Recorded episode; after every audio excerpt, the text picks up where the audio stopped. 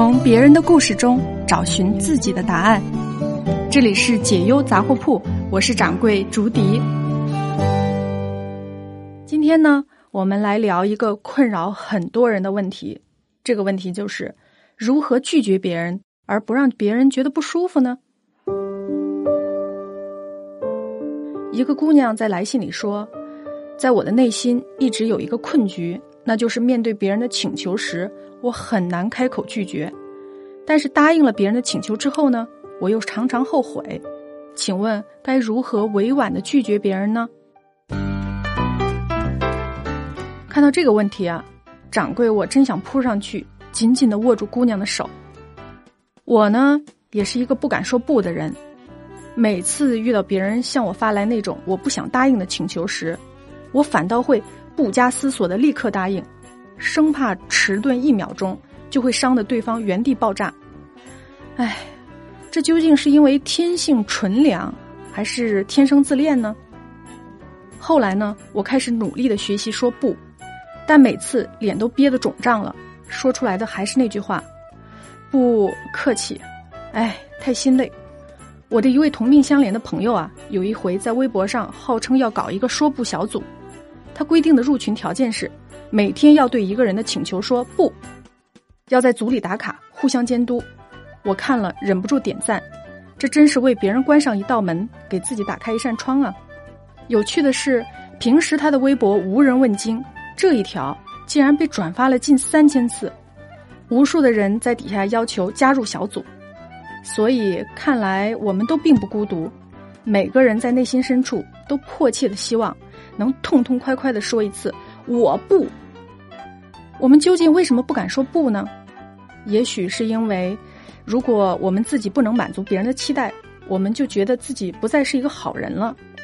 还有可能是我们太害怕失去关系，不管这段关系是至关重要的还是可有可无的。但认真想一想，我们活着真的需要那么多关系吗？如果一段关系仅仅是因为我们说了一次不就断裂了，那这种关系还有存在的意义吗？悄悄跟您说句话，微信搜索“个人发展学会”，您就能加入互动成长社群，享受到免费的成长干货。您关于个人成长的疑难问题，很可能会在我们下期节目中出现哦。我们来看看不敢说不这臭毛病给我们带来的困局。当我们应和了太多的事情。我们的时间就会变得散乱啊！更重要的是，当我们答应了别人，却时时没办法兑现的时候，反而会招致朋友们对我们更深的不满。我就是常年蹲在坑里的 VIP 会员，常常要么呢，我答应了朋友，却迟迟没有开始行动；要么呢，我行动了，才发现自己能力有限，根本做不到。这啪啪打脸也是活该呀！一位朋友曾经语速缓慢。饱含绝望的对我说过一句话：“你的拖延才是最残酷的拒绝。”这炸得我当场上吊。所以，我们每个人必须得立刻学会恰当的说“对不起，我不”。当我们有能力守护好自己的界限，我们才可能拥有健康的关系和蓬勃的生命能量啊。那具体怎么说不才能让自己不尴尬，别人也舒服呢？第一，否定事。而不是否定人，我们拒绝的是事情，不是人。别遮遮掩掩、支支吾吾的，平静而大方的说出没办法答应的原因，并请对方谅解。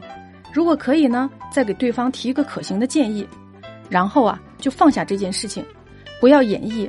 哎呀，我这样会不会不太近人情啊？他会怎么想我呢？这也太伤人了吧？这之类的内心戏。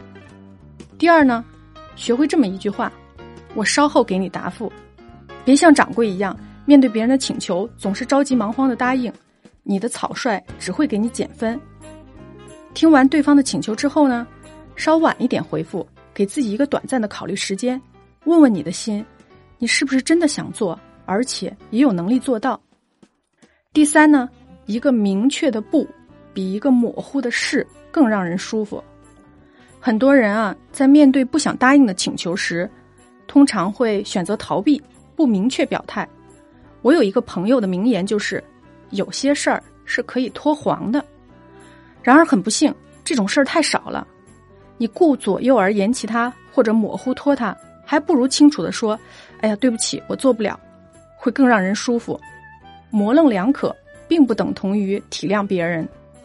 说不啊，是一件小事儿，但这件小事儿呢，却常常让我们的内心翻江倒海。放下内心戏，勇敢的 say no。真正的成熟，是从学会拒绝别人，也学会享受别人的拒绝开始的。一起加油共勉吧，姑娘。